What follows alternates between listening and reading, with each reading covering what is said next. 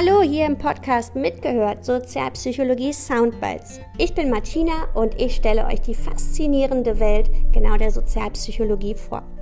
Heute sprechen wir über den Abbau von Vorurteilen. Wir stellen die Frage, kann man Vorurteile abbauen? Geht das komplett oder nur teilweise? So, ich hoffe, jetzt seid ihr gespannt, neugierig auf das, was ich wieder mitgeschnitten habe für euch und wünsche euch jetzt viel Spaß beim Mithören. Viel Spaß, tschüss!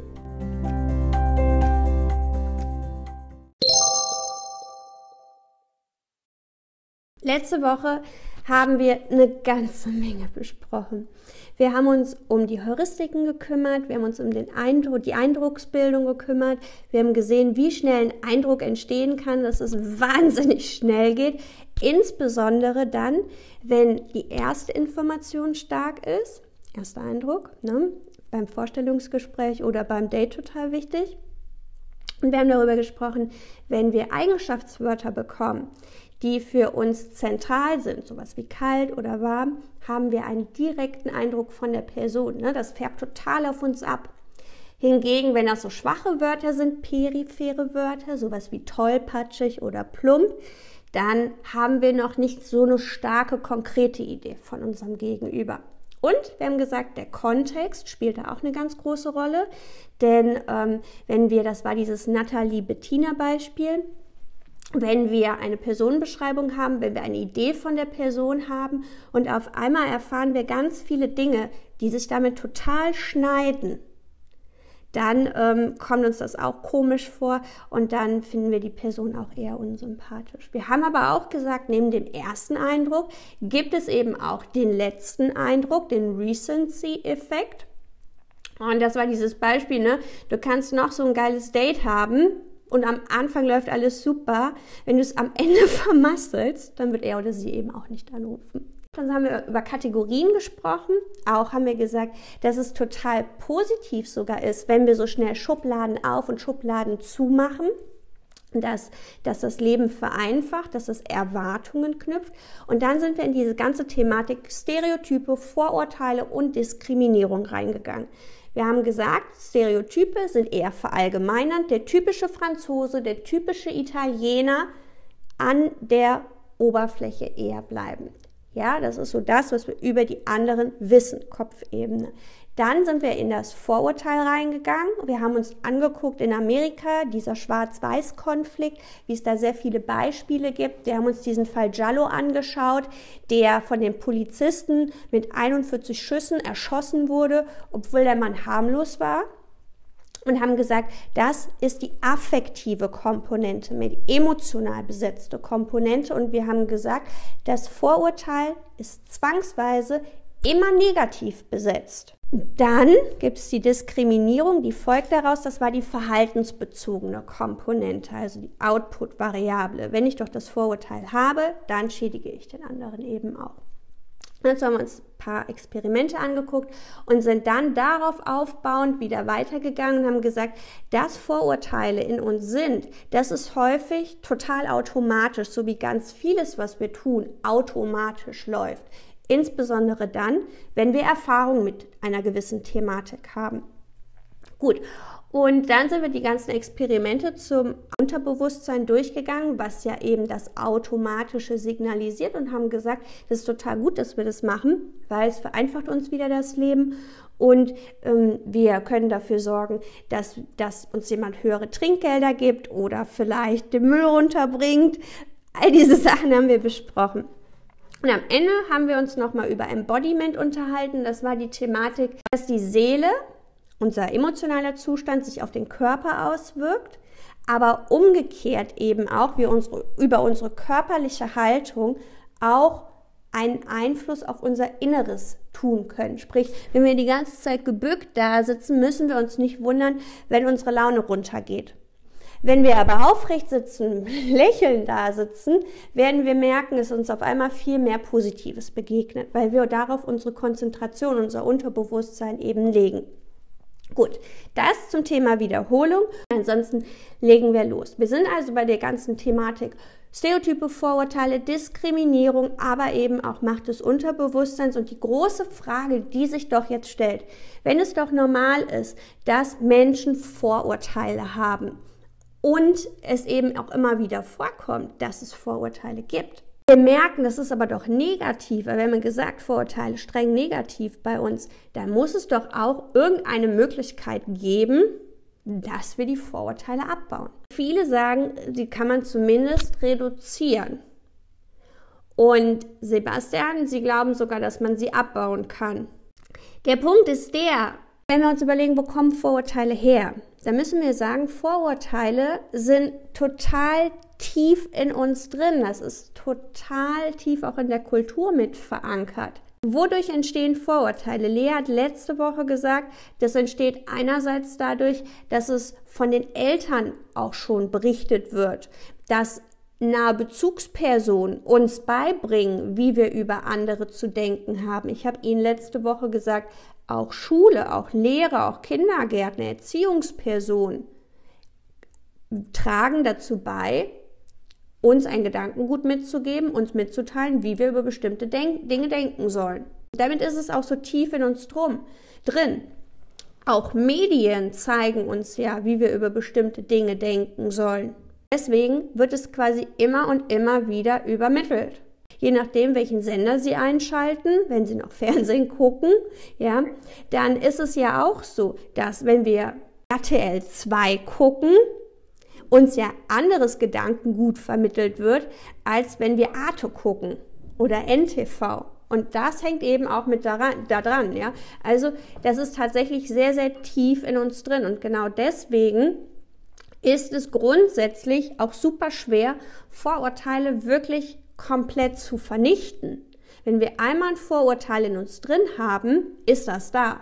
Es gibt die Möglichkeit, Vorurteile abzubauen, sie zu reduzieren, aber dass sie komplett weg sind, ist eigentlich wahnsinnig schwer. Es funktioniert nur teilweise.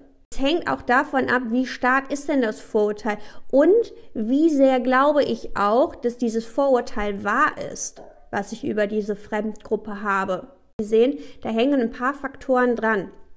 Kawakami und seine Kollegen haben dazu auch ein Experiment durchgeführt, die sogenannte Bewerberstudie.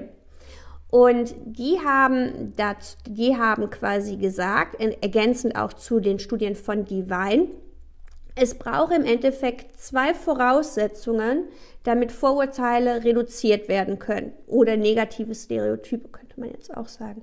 Und zwar sind diese zwei Faktoren einmal die Kapazität und die Motivation. Motivation, ich muss es auch wollen. Also ich muss auch die Bereitschaft in mir haben, ich muss den Wunsch haben, dieses Vorurteil zu reduzieren. Und die Kapazität meint an der Stelle, ich muss auch die Fähigkeit dazu haben. Ich muss die Zeit dazu haben, ich muss den Raum dazu haben, ja. Und nur wenn diese zwei Faktoren gegeben sind, dann kann ich es reduzieren. Kann aber dann auch wieder sein, wenn ich in einer Situation bin, wo ich unter Druck gesetzt werde, wo ich sehr schnell reagieren muss, eher wieder aus dem Affekt heraus, dass dann dieses Vorurteil wieder hervorkommt. Beispiel. Stellen Sie sich vor, ein Elternpaar und die haben einen Sohn. So, die lieben ihren Sohn. Und dieser Sohn wird erwachsen, dieser Sohn merkt, hm, ich bin homosexuell, ich bin schwul und kommuniziert das auch an seine Eltern. Der outet sich, der sagt, ich bin schwul. Und die Eltern sind vielleicht am Anfang noch ein kleines bisschen irritiert und sagen aber, hey, kein Problem, so, wir kommen damit klar. Der Vater ist so einer, der ist im Fußballverein, ne, der hat seine Kumpels und weil er den Sohn so liebt, ist das für ihn so eine Thematik, da hat er sich vorher noch nicht mit auseinandergesetzt, hat vielleicht auch mit seinen Kumpels gerne mal so ein paar Witze gerissen, ist aber jetzt bemüht, weil er den Sohn so liebt, damit aufzuhören, zu sagen, hey, ich mache nicht mehr solche Witze. Das ist ja auch total normal und das ist total gut. Dann hat der, weil er den Sohn liebt, die Motivation, seine Vorurteile zu reduzieren. Also der eine Punkt ist damit schon erfüllt. Er will gar nicht mehr Vorurteile haben. Hängt das aber auch von der Kapazität ab. Mit dem Sohn zusammen ist und mit der Ehefrau und die sich unterhalten und so weiter, dann wird er wahrscheinlich auch gar keine Witze machen, sondern dann wird er sich ganz normal verhalten, weil er dann auch die Kapazität hat. Jetzt kann das aber sein, dass er mit seinem Kumpels im Stadion ist, seine Mannschaft total ätzend spielt dann irgendwelche Sprüche fallen und dann kann das sein, dass der auf einmal auch irgendeinen schwulenfeindlichen Witz da reißt. Weil er in dem Moment zwar die Motivation hat, aber gerade nicht die Kapazität hat, weil er so im Rausch ist, dass es da aus ihm rausknallt. Gar nicht böse gemeint, aber in dem Moment ist die Kapazität nicht da und dann kann es eben auch wieder zum Vorschein kommen. Ja, das heißt, wir brauchen Kapazität und Motivation. Kawakami und seine Kollegen haben jetzt Folgendes gemacht. Die haben das sogenannte Just Say No Paradigma eingeführt. Dieses Experiment besteht aus zwei Phasen und hier hat man Folgendes gemacht. In der ersten Phase sehen Personen, die Teilnehmer an dem Experiment, auf einer Leinwand ein Foto. Und zwar ein Porträtfoto von einer Frau. Beispiel das Bild von der Svenja. Porträtfoto. Und dazu bekommen Sie zwei Begriffe dargestellt. Beispielsweise, wie es hier auf der Folie steht, den Begriff stark und empfindsam. Sie sehen das Foto von Svenja, Sie sehen die Begriffe stark und empfindsam. Und Sie sollen jetzt immer auf einer Taste das Wort klicken, was nicht dem Vorurteil entspricht, was nicht dem Stereotyp entspricht. Konterstereotyp nennen wir das. Ja, wir haben hier die Begriffe stark und empfindsam. Welcher Begriff würde dem Stereotyp einer Frau entsprechen? Empfindsam. Genau. Was würden Sie jetzt klicken, wenn Sie Konterstereotyp klicken würden? Sie sollen immer das klicken, was nicht dem Stereotypen entspricht, also dementsprechend Konterstereotyp ist. In dem Fall klicken Sie stark.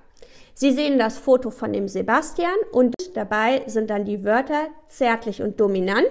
Und Sie sollen wieder Konterstereotyp klicken. Was klicken Sie? Ja, schreibt schon zärtlich, super. Ja, der Stereotyp Mann ist, der ist stark, der ist dominant, der ist durchsetzungsstark, der und die Stereotype von Frau sind eben, die ist empfindsam, die ist weich, die ist schwach und so weiter.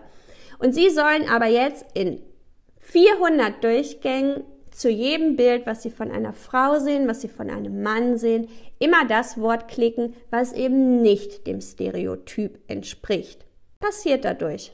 In den Gedächtnisstrukturen passiert natürlich etwas. Ne? Wenn wir das einmal machen, wenn wir das zweimal machen, dann passiert gar nichts. Ja? Aber wenn wir das 480 Durchgänge machen, immer wieder klicken, die Frau ist stark, die Frau ist dominant, die Frau ist durchsetzungsstark, die Frau ist mega kompetent, der Mann ist schwach, der Mann ist zärtlich, der Mann passiert dadurch natürlich etwas. Überlegen Sie mal, 480 Durchgänge, da sind Sie schon eine Stunde oder wie lange auch immer beschäftigt. Ja? Und dadurch passiert etwas in unseren Gehirnstrukturen. Allerdings kurzfristig, muss man sagen. Danach sagt man ihnen vielen Dank, dass sie an dem Experiment teilgenommen haben. Sie kennen das ja schon. Ne? Wenn der Psychologe sagt, etwas ist vorbei, dann geht es meistens erst richtig los. Aber wir müssen das verschleiern, damit für die Versuchsperson kein Zusammenhang erkannt wird. Die werden sonst trotzig, die, die, die schalten das sonst zu schnell. Deswegen, sie haben 480 Mal quasi jetzt immer Konterstereotyp geklickt.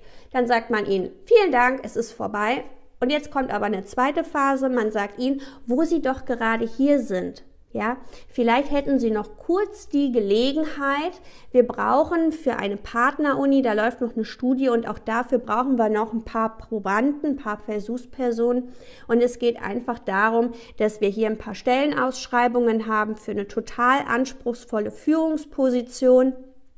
Und wir würden Sie bitten, wenn Sie doch gerade noch die Zeit haben, sich einmal kurz die Bewerbungen anzugucken und dann auszuwählen, wen Sie für den geeigneten, äh, wen Sie für den geeigneten Kandidaten halten. Die Leute sagen natürlich, klar, natürlich, ich will ja helfen, ich bin ja dabei, ähm, ich habe auch noch ein paar Minütchen, mache ich. Gut, die Teilnehmer bekommen demzufolge dann vier Bewerbungen und in diesen Bewerbungen sehen Sie halt, das sind zwei männliche Kandidaten, zwei weibliche Kandidaten. Wir nennen das Ganze ist ausbalanciert. Das bedeutet, pro Gruppe haben Sie gleich viele, zwei Männer, zwei Frauen. Und was interessant ist, in diesen Bewerbungen ist eigentlich erkennbar, dass die ähnlich gut geeignet sind. Also vom Kompetenzniveau sind alle vier gleich aufgestellt. Und es geht um eine total anspruchsvolle Führungsposition. Sie sollen jetzt sagen, welcher dieser vier Kandidaten ist geeignet für diese Position. Sagen Sie mir, was rauskommt. Wir machen erst das Konterstereotype Assoziationstraining, klicken 480 Mal gegen den Stereotypen, bekommen jetzt vier Bewerbungsmappen und sollen sagen, wer von den vier Bewerbern ist derjenige, der am besten für diese Spitzenposition geeignet ist. Jessica sagt, wenn wir in einen Mann. Ich habe jetzt gedacht, weil so Wörter wie stark mhm. und sowas halt mit da drin sind, dass man dann eher denkt, okay, die können sich eher durchsetzen. Mhm. Mhm. So, grundsätzlich total richtig. Also hätten wir sofort den Leuten die Bewerbungsmappen hingegeben und hätten gesagt, suchen Sie mal den richtigen Kandidaten dafür aus, kommt tatsächlich raus unter normalen Bedingungen, die Mehrzahl aller, die mitmachen, nehmen den Mann dafür, obwohl die Frauen gleich gut geeignet sind. Jetzt haben wir aber vorher dieses Assoziationstraining gemacht. Das heißt, in unserem Gehirn haben wir 480 Mal bei der Frau geklickt, die ist stark, die ist durchsetzungsfähig, die ist dominant. Und wir haben 480 Mal auch dabei gesagt, der Mann ist aber schwach und der Mann ist zärtlich und der Mann ist sensibel. Das bedeutet, wenn wir diese zwei Phasen haben, die direkt hintereinander gesetzt werden, wir zusätzlich auch noch sagen, die haben nichts miteinander zu tun, die Studien, dann wirkt dieser Effekt von dem Konterstereotypen-Assoziationstraining und dann passiert, dass wir tatsächlich auch in dieser Konstellation eine Frau ins Rennen schicken würden und tatsächlich sagen würden, Mensch, ich kann mir vorstellen, auch die Frau wäre jetzt die geeignetste Person für diesen Job. Das ist ja auch die Thematik. Also hier sehen wir und nämlich kein Training hatten, sofort die Bewerbungsunterlagen austeilt. Da sind zwei Männer, zwei Frauen drin, eigentlich alle genau gleich gut geeignet. Unter normalen Umständen nehmen die Leute die Männer für diesen hochdotierten Job man mit denen das Training, das Konterstereotype Training und sagt, so und jetzt, wo wir das Training gemacht haben, haben wir hier Bewerbungsmappen und suchen Sie doch mal bitte aus, wer der geeignete Kandidat ist. Wir sagen also, dass zwischen Phase 1 und 2 ein Zusammenhang liegt, dann würden die Leute immer noch eher den Mann nehmen, weil wir denken, naja, jetzt habe ich zwar 480 Mal dieses Konterstereotype Training gemacht und gesagt, der Mann ist schwach und die Frau ist, äh, ist stark. Ja, aber die wollen mich doch veräppeln. Die wollen doch jetzt, dass ich die Frau nehme. Also das durchschauen wir und dann steuern wir dagegen. Wir sind trotzig und würden dann erst recht den Mann nehmen. Ja, unter der Voraussetzung, ja, dieses Training machen, sagen, danke, dass Sie an diesem, das, danke, dass Sie an dem Experiment teilgenommen haben, wo Sie doch gerade hier sitzen. Vielleicht könnten Sie noch an einer zweiten unabhängigen Studie teilnehmen. Da wird der Zusammenhang verschleiert, wir checken nicht, dass die zusammengehören und nur dann haben wir die Situation, dass in der zweiten Phase die Frauen die Chance bekommen. Wir sehen also sehr schön an diesem Experiment, dass eigentlich in vielerlei Beziehungen die Männer bei einer Spitzenposition die Nase vorn haben. Und nur wenn wir das Training machen und die Leute nicht wissen, dass sie das beeinflusst, beziehungsweise wenn man ihnen sagt, das nächste hat damit nichts zu tun, dann kriegen die Frauen die Chance. Natürlich eine Thematik, die im Personalmanagement, im HR-Bereich mega relevant ist. Ja. Im Endeffekt wissen wir ja alle und wir würden uns ja auch immer wünschen, dass immer die Leute den Job bekommen, die am besten geeignet sind und dass es nicht um das Geschlecht geht. Und deswegen ist es ja beispielsweise auch so, dass, dass in einigen Unternehmen sie sich komplett geschlechtsneutral bewerben können. Ja, also große Konzerne in den USA wie ähm, Apple oder Google Bewerbungsverfahren so, dass der Bewerber tatsächlich erstmal komplett anonymisiert bleibt. Das bedeutet kein Foto, kein Name, kriegt, man kriegt eine Nummer und damit ist es erstmal total geschlechtsneutral, damit die erste Runde tatsächlich komplett erstmal geschlechtsfrei bestritten wird. Ja. So kann man es im Endeffekt machen. Es ist ja auch so, dass sie sich bei Bewerbungen, das sieht das deutsche Gesetz ja so, sie müssen sich ja heute bei Bewerbungen auch nicht mehr mit einem Foto melden. Ist dann trotzdem noch das Geschlecht erkennbar, aber zumindest geht es nicht mehr ums Äußere. Jetzt sagen Sie mir aber, was ist eigentlich die Realität? Also ähm, ist das wirklich so, äh, ist es wirklich so bei den Leuten angekommen? Aus meiner Beratungstätigkeit mit, wenn ich eben kleinere Firmen auch berate und es eben auch manchmal darum geht, richtige Kandidaten zu finden, dann ist das häufig so, dass ähm, Vorgesetzte, die vielleicht keine eigene HR-Abteilung haben, tatsächlich sich mit der Gesetzesgebung gar nicht so auskennen, gar nicht die Bewerbung vorliegen hatten, da ist kein Foto drauf, habe ich schon häufiger erlebt, dass die sagen, Mensch, Frau Töpfer, ähm, eigentlich total guter Kandidat, aber der, der hat ja noch nicht mal eine vollständige Bewerbungsmappe eingereicht. Die sagen tatsächlich, das ist ja ein Fehler, da fehlt ja etwas. Wenn das Foto schon nicht da ist, dann brauche ich den auch nicht. Und das ist natürlich ein hohes Risiko. Ja, und deswegen würde ich immer empfehlen, dass man ein Bild mit reingibt damit man eben auch nachweist, hey, ähm, es ist quasi vollständig und damit Rücksicht auf die nimmt, die es eben gar nicht wissen.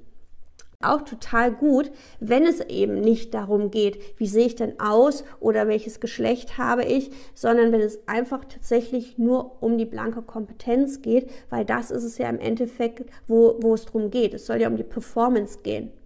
Bedeutet, grundsätzlich ist es möglich, Stereotype zu verändern. A, wenn ich die Motivation habe und wenn ich die Fähigkeit habe. Ich also verhindern, dass der Stereotyp aktiv wird, weil ich dagegen vorgehen möchte. Wenn wir unter Druck sind, wenn wir unter Stress sind, wenn wir Zeitknappheit haben oder wenn wir wieder andere ähm, haben, dann kann das sein, dass das Ganze doch wieder zieht. Heißt reduzieren, abnehmen. Vorurteile tatsächlich komplett rauszubekommen, komplett rauszubekommen, ist quasi nicht möglich. Liegt daran, dass es eben Teil unseres kulturellen Wissens ist, weil die eben tatsächlich so tief in uns verankert sind. Und es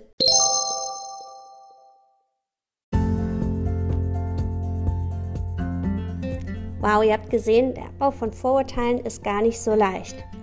Und dennoch lohnt es sich, sich mit der Thematik zu beschäftigen.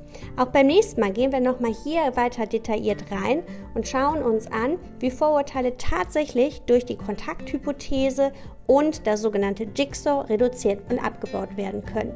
Bis dahin wünsche ich euch eine gute Zeit. Ihr findet mich unter www.martinatöpfer.com, wenn ihr Fragen oder Anmerkungen habt. Und ich freue mich, wenn ihr beim nächsten Mal wieder reinhört. Tschüss!